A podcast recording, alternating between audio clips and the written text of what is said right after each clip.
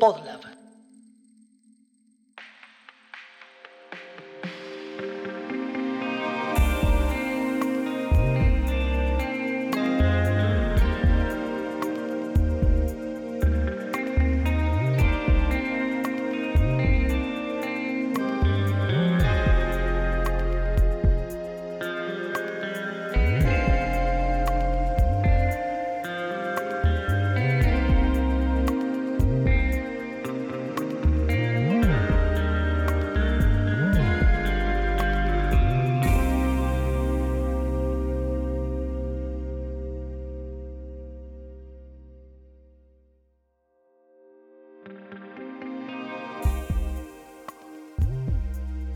Bienvenidos a la segunda temporada de Familia Tipo, el podcast del colectivo de diseñadores Ethermafia.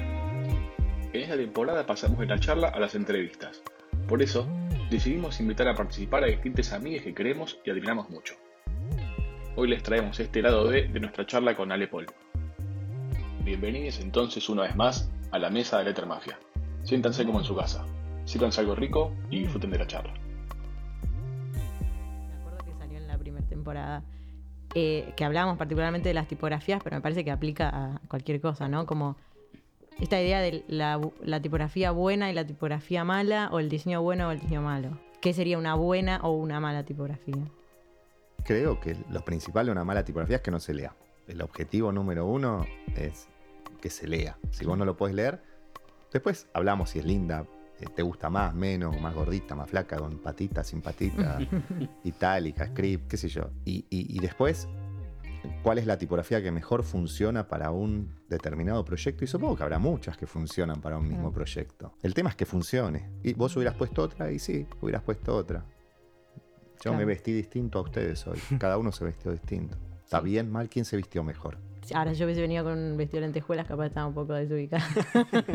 O, bueno, qué sé yo, sí, o si vas vestida, no sé, de ropa deportiva a un casamiento, por ahí no es la ropa para el casamiento, qué sé yo. La tipografía es un poco lo mismo, pero menos grave. Claro. O no, si siquiera sé si lo otro es grave, porque sería también, ¿no? ¿Qué pasa si vas vestido de ropa deportiva a un casamiento? Anda, ¿qué te van a decir? Claro. ¿No? Bueno, sí. ¿Quién definió qué? Es eso. Mientras en, en la tipografía, si se lee, si cumple un rol, Y bueno, yo eh, también mencionaste algo recién acerca del mostrar. Y una de las preguntas que también nos hacíamos nosotros en esta temporada es esto, ¿no? De cómo, cómo lograr que lo que nos gusta hacer funcione en el mercado, cómo mostrarlo, tipo apuntar a, a un público o no, no sé. Vos sos muy bueno también mostrando tus tipografías. Lo- sí, pero ese es todo un trabajo extra que surgió eh, con, con las redes sociales, en donde ya no alcanza con que diseñes una tipografía, tenés que mostrar que empezaste a hacer una tipografía, tenés que mostrar y ya empezás a ver cómo reacciona la gente. Entonces ahí empezás a decir, uy, no te dieron like, entonces la tipografía no le va a gustar a nadie. Pero vos sabés que la tipografía puede llegar a estar buena, no sé, es como, se, se construye como un ecosistema de, de- de likes en donde vos crees que eso es lo que rige el futuro de tu Mm. letra y no es así. O sea, yo sé por experiencia que, que no tiene que ver con los likes de Instagram. Instagram no vende, es una gran vidriera que muestra, pero vos no puedes comprar una tipografía por Instagram. Y en general sí necesitas de, de- de Instagram, de Behance, de esos lugares, para tal vez mostrar al- al- a un posible consumidor una idea de cómo puedes usar esa letra. Pero uno no puede pretender que todos usen la letra Claro, para un- ese tipo de proyectos, pues si no, primero no me la compraría nadie, sino que además sería muy limitado a un estilo. A veces sucede que hay tipografías que están mucho más vinculadas a un estilo y obviamente se ven mejor dentro de ese, ese, si- ese ecosistema que, que le creas o, o ese contexto que le creas a- a- a- al diseño. A mí a veces me gusta romper con eso y poner las cosas en un contexto que no es el esperado, qué sé yo. Porque en realidad lo que sucede después en el cotidiano es que te encontrás con las tipografías que diseñaste en usos o usadas de formas que no tienen que ver con las que vos pensaste. Pero es natural porque no, no, no podés cubrir, vos diseñás con una idea. Es, es- es muy arbitrario el uso, es, es aleatorio. eh, algunas, obviamente si haces una letra de texto y la pensás para leer un cuerpo 8, para un libro, el día que lo ves aplicado en un buen papel, en un cuerpo 8, con un buen espaciado interlínea y se cumplen todos los requisitos, un ancho de columna perfecto y yo, y la ves ahí, es bueno, qué bueno que alguien la usó ahí. Lo más Claro. probable es que la veas en una tarjeta de casamiento, en un cuerpo 36, Claro. eh, impresa en letterpress y en- con dorado. Claro. ¿Me entendés? Es medio cursi esta pregunta, pero ¿cuál fue una de las veces que, que hayas visto alguna tipografía tuya en, en uso y hayas te- como que te hayas emocionado? Tipo, mira esto. Y a mí me emocionaba mucho cuando veía la de Tinder, cuando la gente machaba Ah. en Tinder. Porque me mandaban, no sé, me acuerdo del Mundial de Rusia, me mandaban amigos que estaban allá y ponían Tinder y machaban con una rusa divina y decía, ahí se match con mi letra y yo, vamos, que se puede.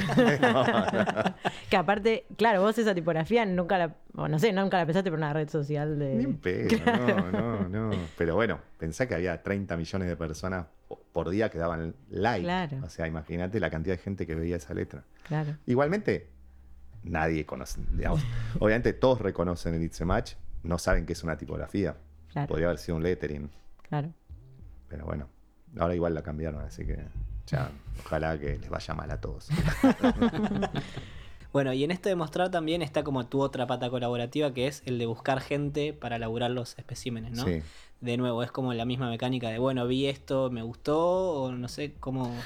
Sí, a veces eh, se da que conozco gente, doy una conferencia y me conozco, no sé, un pibe que hace, no unas animaciones alucinantes y le gusta, y viene y me dice, me encanta lo que haces, y le digo, bueno, hagamos algo juntos. O me pasa mucho con Tomás García, ponerle que es un amigo, que es un crack en lo que hace y, y siempre está experimentando con cosas, entonces yo le digo, bueno, experimentemos tal cosa con esta letra que se me ocurre, para esta letra podemos hacer tal cosa y nos, nos enganchamos haciendo eso, que es totalmente sacar de contexto, es lo que te decía, Sí. sacar de contexto la tipografía. La verdad es que también lo hago para, si no estoy viendo una pantalla blanco y negro todo el tiempo. Es como que las letras las diseñadas en blanco y negro y es un plomazo.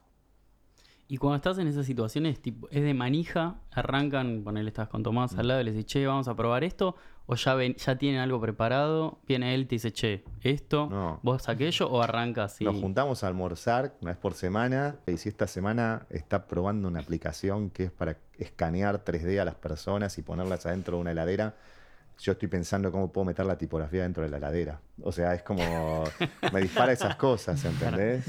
O sea, Bueno, está bueno eso, eh, lo relacionaba de vuelta con la comida, pues tiene mucho esto de la experiencia culinaria, la cosa que te dispara, dónde te lleva. Como que hay un momento de, de, no sé cómo ponerle así, de iluminación, ponele. Sí, creo que lo que, lo que me pasa con eso es que, que quiero ver la tipografía en cualquier otro lugar. Es como que mi, mi escala de diseño gráfico bueno siento que ya, digamos, es erróneo lo que digo, pero siento que ya vi lo que más me gusta y, y sé cómo se comporta dentro de, de esos determinados contextos, una revista o... no. Los lugares comunes del Sí, diseño gráfico. Sí, ¿no? sí, no son los que más me interpelan, los que más me atrapan. O sea, me encanta ver buen diseño, como a todos, ¿no? Me gusta ver un buen libro, me gusta ver un buen pack. No me gustan mucho las estampas en las remeras, pero bueno, eh, qué sé yo. Tampoco, yo soy muy minimalista igual. O sea, a mí no me gustan las cosas cargadas. no- soy mu- en una época era muy barroco diseñando las tipografías y llenándolas de cosas. Y, y hoy soy como, le escapo. Digamos, en mi casa va a ser muy poco de eso. No, Todo más limpito, más En cuidado. casa de herrero. Sí, sí, sí. No soy helvética pura, pero, pero sí, me gusta mucho más. Para mí. Estuvimos hablando también un poquito, o lo mencionamos en un momento, esta cosa del lettering, ¿no? Y de, del viejo trabajo del letrista y del trabajo del letrista hoy. Tengo una pregunta ahí como media, no sé si es picante, pero ¿es más fácil diseñar un lettering que una tipografía? Sí. Sí, claramente. Sí, sí, porque. Bueno, no.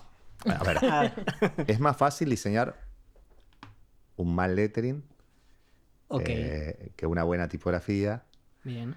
Y en el caso de un buen lettering, también es más fácil porque son menos las. Primero son menos los signos, son menos la- la- la- la- las conexiones entre los signos, digamos, ¿no? Es un escenario mucho menor. No porque sea más fácil o más difícil, creo, ¿no? Es muy difícil diseñar una letra que sea que tenga personalidad también. Sí, y el lettering lo que tenés que son como situaciones que tienen que funcionar ahí, ¿no? Sí, el lettering tiene que funcionar en su contexto, tiene que tener legibilidad, tiene que estar bien espaciado, tiene que tener buenas contraformas, tiene- no tiene que abusar de detalles que te saquen del, del cuerpo principal, qué sé yo, digo, la- la- el ABC de un lettering. Que no es lo que se ve, Pero bueno, Claro. Digo, no todo lo que está dibujado es lettering. A, mí, a ver, eso es lo que pasa también, ¿no? Digamos, llamamos lettering absolutamente cualquier letra dibujada. Yo tenía compañeras de la primaria que hacían diarios íntimos llenos de lettering, eran espectaculares. Son letristas, son le- hacen lettering. No, dibujan letras, qué sé yo. Es como no cualquier letra escrita a mano es una caligrafía. Claro. O porque uso una determinada herramienta. Si yo agarro una pluma y escribo una caligráficamente, ¿es una caligrafía? Sí. ¿Está bien? No. Bueno, y hablaste también ah, recién de esto, de un buen lettering, un mal lettering, y del mal diseño, esto ya lo meto yo, ¿no? El mal diseño que aún así es masivo, o que aún así lo vemos en todos lados, que aún así funciona y que la gente tipo genera un vínculo con eso. ¿Qué onda con eso? ¿Tenés algún tipo, algún tipo de explicación o de teoría al respecto de por qué? O sea, ¿por qué nosotros en esta mesa todos nos podemos quejar de ¿Qué sé mil yo? cosas? ¿Y por qué tenemos los políticos que tenemos? Bien, listo, me encanta. ¿No? Sí. Sí, sí, sí. Es, es eso, digo. Hay un poco de todo. Primero que es subjetivo. Sí. Que es que es lindo, que es feo para vos. Digamos, vos y yo tenemos gustos distintos. En algunos podemos coincidir, pero en general vamos a tener gustos distintos. Bien. A vos te va a gustar una letra serif, a mí me va a gustar una letra sans serif, a vos te va a gustar eh, violeta, a mí me va a gustar negro, qué sé yo, grande, chico, y depende para qué. Nos vamos a poner de acuerdo en si funciona o no, supongo que sí. Probablemente también hay cosas que funcionen, pero no funcionen para, para el mercado a donde está destinado. Digamos. Es, es muy difícil. Lo más difícil del diseño es entender para quién está dirigido el diseño. Por eso se van a gloriar tanto los que hacen UX ahora y todo, que dicen que ahora se piensa en el usuario. que- Pero bueno, quizás priorizar lo que le gusta al que lo va a usar no quiere decir hacer lo básico porque lo subestimamos y pensamos que es una persona que no tiene capacidad de decidir entre algo que, está bien y está bueno o entre algo que está bien y no está tan bueno. Somos una sociedad bastante conservadora en donde si algo es fluo es cumbia, si algo es eh, romano dorado es eh, elegante, connotamos mucho de más y no nos atravesamos, no nos animamos mucho a- a atravesar barreras, digamos. Directamente discriminamos, decimos, esto no, esto es para el trapero, esto es para eh, la orquesta sinfónica, ¿no? Eh, entonces vinculamos estilos, pensamos que, que- que cada estilo tiene un lugar de pertenencia con lo otro. ¿Eso Es- lo decís por acá, por Argentina o en general? en general, en el mundo, digamos, creo que sucede en todos lados. Nosotros como cultura somos muy eh, limitados en, en un montón de cosas. Sí. Sí. Bueno, ¿y qué pasa cuando tenés que empezar a trabajar para otras sociedades barra culturas, ¿no? Como desde Buenos Aires para India o para... No, en general me toca para Estados Unidos, que yo, Inglaterra, no sé. Eh, Me, me sucede que tienen mu- muchas veces más claro lo que quieren Mm. hacer. También tienen más consumo visual, tienen un consumo visual distinto, que es esto. Si vos vas a Día, al supermercado Día acá, y vas a- al Williams Sonoma en Londres, es totalmente distinto lo que ves. Si vos caminás por una calle en París o caminás en una calle en Ámsterdam eh, o en Alemania y ves los pósters, ves los museos saliendo a la calle, así, habiendo pósters de absolutamente todas las obras o instalaciones que hay en la ciudad, todo lo que sea vinculado al arte, lo ves pegado en las paredes. Y acá lo único que ves son carteles políticos, marcas de teléfono, eh, Sí, sí. eh, radios, consumo que grita, ¿no? Digamos, y no ves nada de un museo, no ves nada de, de- de ninguna institución cultural, nada, vos llevas ese diseño a todos los demás.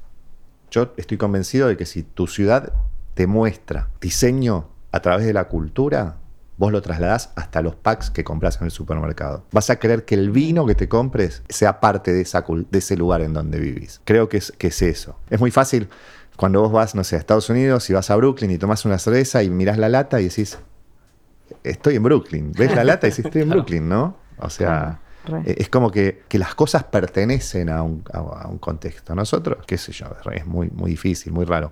Pero sobre todo porque no hay un lugar, eh, decime un museo que salga a la calle y pegue afiches y muestre, o que lo haga de una manera que, que plantee algo distinto, ¿no? Eso es como, pienso en el huevo y la gallina, ¿viste? Es como, si no lo hacen porque no tendría repercusión. Porque o- no les importa. porque, o, claro, porque no les importa. Porque no les importa. Yo creo, ¿eh? Yo creo que, que- que es más fácil de manejar una ciudad, una sociedad eh, poco instruida. Pum. Bueno, y esto del pack que decís es algo que charlamos mucho con vos, Santi, sobre todo que trabajás en eso, ¿no? Como... Yo soy un neonato del packaging. Bueno, no importa, igual. no importa. Tenés una mirada que, que al menos yo no tengo, que Caro no tiene, como vos miras otras cosas y hablas todo el tiempo de esto, ¿no? De, de- del nivel que hay en los supermercados argentinos. Sí, por ahí lo que te sorprende es eh, la- lo que te baja el cliente, lo que uno piensa. Porque a veces el problema está en que a veces uno diseña para un diseñador.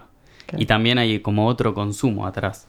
Y aparte es esto que decía Ale hace un rato. Hay un tipo de marketing, hay un jefe, hay un CEO, está el dueño de la empresa. Mm. Y hay un montón de, de eslabones que se meten en las decisiones de los packs. Pero sí, obviamente, como que esta situación, o sea, se empiezan a ver eh, muy contextuales a lo que ves en, en- en el entorno. Esto que dice Ale me parece que es recon- recontra acertado. Por lo menos creo que ahí eh, coincido totalmente. Porque vos empezás a ver cosas en la calle y te empieza a remitir automáticamente a cosas que ves en el supermercado. No es que en la calle vos ves unos mega pósters ultra diseñados y vas a la góndola y de repente, no sé, la lata de arvejas te pega una patada en la cara de lo bien hecha que está. Claro. Aparte a la gente le gusta lo bien diseñado. Las, fíjate las camisetas de fútbol. Tal cual. ¿Qué preferís? ¿La de, la de Platense con los carteles de la compañía de seguros gigantes, eh, 14 escudos distintos, que entiendo que la coyuntura hace que necesite Sí, tener claro, 14 claro. sponsors y necesite sobrevivir? ¿O la del PSG, Sí, eh, claro. Slim Fit, con el escudito bordado, no sé qué? Obvio, ¿no? Y cambia todos los años, la gente quiere renovar, ¿no? El diseño y qué sé yo.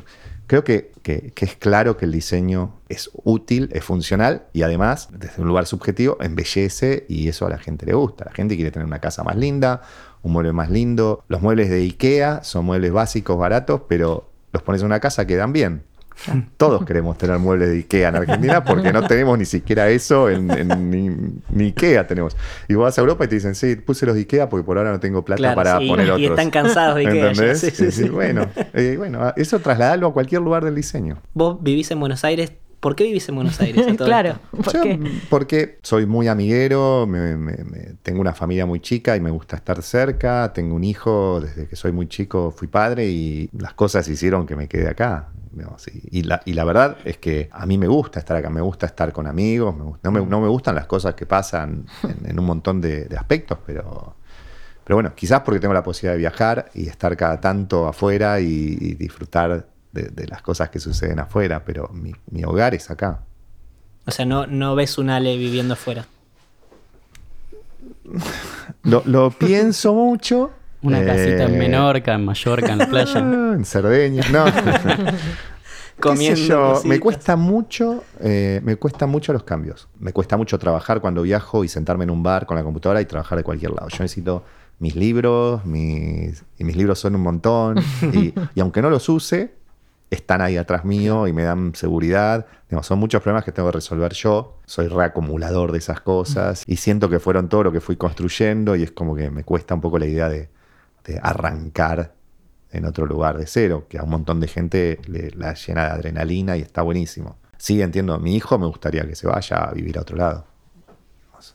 Y él no. Porque, no, no, no, no, por ahora no, pero digo, sí creo que hay un montón de, de- de- de lugares eh, asociados a nuestra profesión, de diseñadores, de ilustradores, de nuevas tecnologías y un montón de cosas que, que- que se visibilizan más afuera, que, se les da más oportunidades, que, se, se aprende más porque los contextos son más amigables. Mm. Digo, acá hay un montón de cosas. A ver, nosotros tenemos una resiliencia y, un, y, un- y- y una capacidad de, de mover la cintura para Sí, sí, sí. sortear cualquier cosa que no la tiene nadie.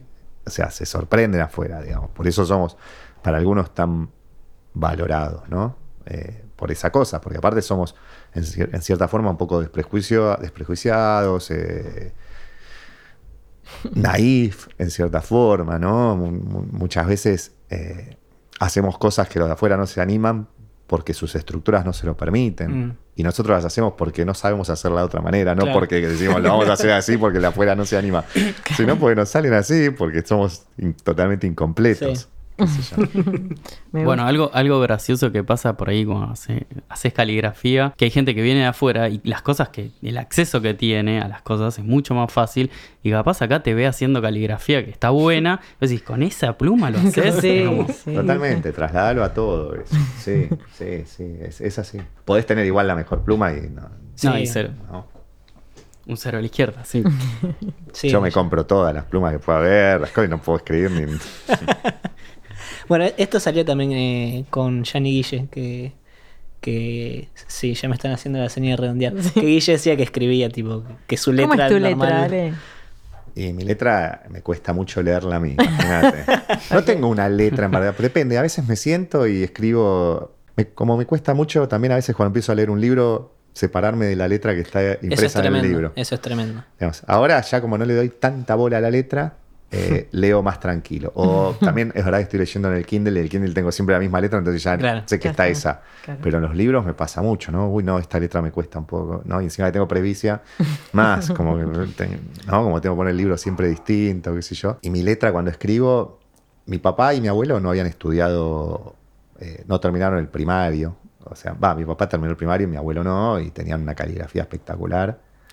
Claro, Y, pero porque era lo que aprendía. Mm. claro. Yo tuve caligrafía, de hecho, en el secundario, pero bueno, me la llevé. Bueno, eso me trae un tema, abro un paréntesis, recontra random. Pero yo veo la firma de mi viejo, las firmas de, mis- Mm. de mis ¿Verdad? abuelos, estaban zarpadas. Mi firma es una verga. Yo no O me sea, es acuerdo cómo firmé así, la última garabato. vez. O sea, siempre tengo distinto. miedo, voy al banco y firmo y digo, van a decir que no soy yo. O sea, no me acuerdo, no me acuerdo exactamente cómo es mi firma. O sea, pero ya es un problema neurológico. Eh, bueno, ¿estamos entonces? Más o Este menos. Maxi que siempre ¿viste? Maxi No, siempre quiere Maxi cortar. dice nunca como, bueno, ya está. ¿no? A mí me hacen, la, Nadie va a me hacen- cantar, me hacen nada. la seña de un lado, me hacen la seña del otro. no te, no te preparaste Cinco ningún minutitos tema, ¿no? más. Ah. Tenemos cinco minutos más. Yo, una última pregunta que me quedó de la colaboración, como para darle un redondeo. Voy a hacer, es como una pregunta larga y voy a llegar al punto. Ahí va. Oh, va. ¿Nunca te pasó que vos vas caminando por alguna calle de algún país, de alguna ciudad, encontrás un sucucho X, te sirven, no sé, unas empanadas, te sirven un- el plato típico, lo probás y decís, ah, esto es tres estrellas Michelin. Y te quedas así de cara. ¿Te pasó alguna vez con una colaboración que vos digas, bueno, este, está bien, lo llamé hace un rato a ver qué, qué hacemos y de repente te, te- te dio vuelta la cara y dijiste, no puede ser. Este chabón o esta mina o este, este persone eh, ¿Colaboración en diseño de una tipografía o de un espécimen? en general, así, en lo que te algo que te haya venido así una esa situación. No sé, qué difícil, porque te tendría que nombrar a alguno y no a los demás. Es, ra- es raro, qué sé yo. No, no, pero no voy no voy a no voy a la persona, sino a, a vos, La situación a vos también. tu situación. Eh, no, pero me pasó, por ejemplo, con proyectos que funcionaron muy bien y que no esperaba que funcionen tan bien y me, me- digamos, obviamente algo confirmaba que estaba bueno lo que, lo que, lo que no sé, una color font que hicimos con algunas, algunos ilustradores, específicamente un- una chica hizo, que después terminó haciendo otra que se llama Juliana Pedemonte, Color Block, es la cuenta, me, me- me di cuenta que había un mundo que yo desconocía, que le, que le encantaba lo que ella hacía, o, o el estilo ese, qué sé yo, digamos. Pero, y quizás, como yo no soy con- tan consumidor de ese estilo, para mí estaba bien, pero digo, no, yo también tengo mi limitación eh, y mis gustos personales Claro, y, y- y- y soy bastante... eh, sí me sorprende mucho cuando algo que está bien, funciona, eh, no es lo que yo... Llevémonos al mundo de la comida. No es el plato que me pediría, pero sé que un montón de gente lo comería. Hay un montón de letras, qué sé yo. Las letras que hizo Caro, hay al- algunas que yo hasta las usaría y otras que no las usaría. Pero sé que hay un montón de gente que las usaría.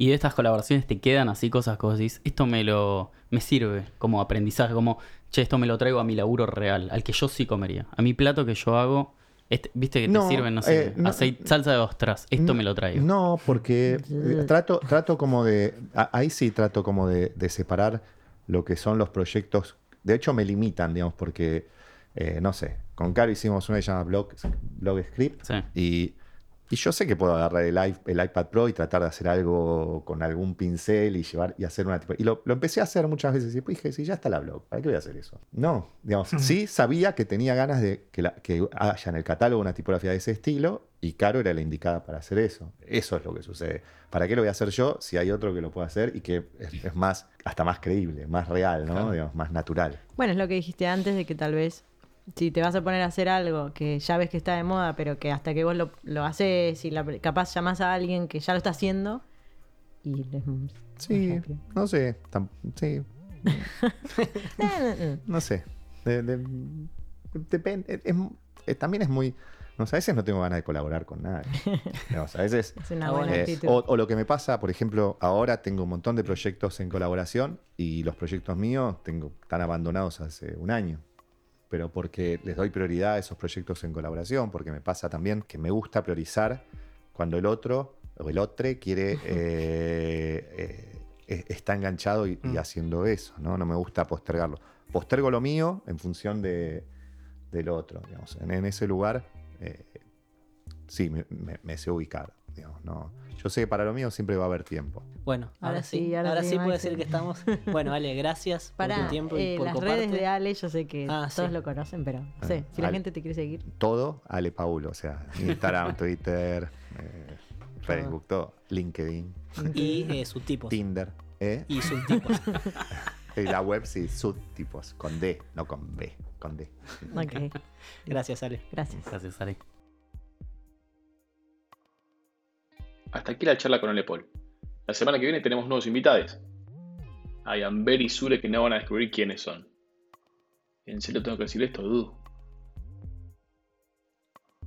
Familia Tipo es una producción de Podlab, con producción general y edición de Federico Rosconi y musicalización de S. Ant.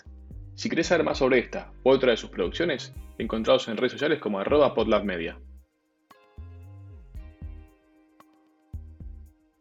Letter Mafia es un colectivo de diseñadores especializados en tipografía, caligrafía y lettering, integrado por Carolina Marando, Jason Lehman, Maximiliano Vitor, Melissa Cronenbold y Santiago Frier. Si querés aprender con nosotros, podés encontrar nuestro curso en Doméstica. Y si querés saber más sobre novedades y otras cositas, encontramos en redes como arroba lettermafia. Por último, agradecemos a Radio en Casa, el lugar del bien para grabar tu podcast. Encontrá más información en sus redes como arroba Radio en Casa.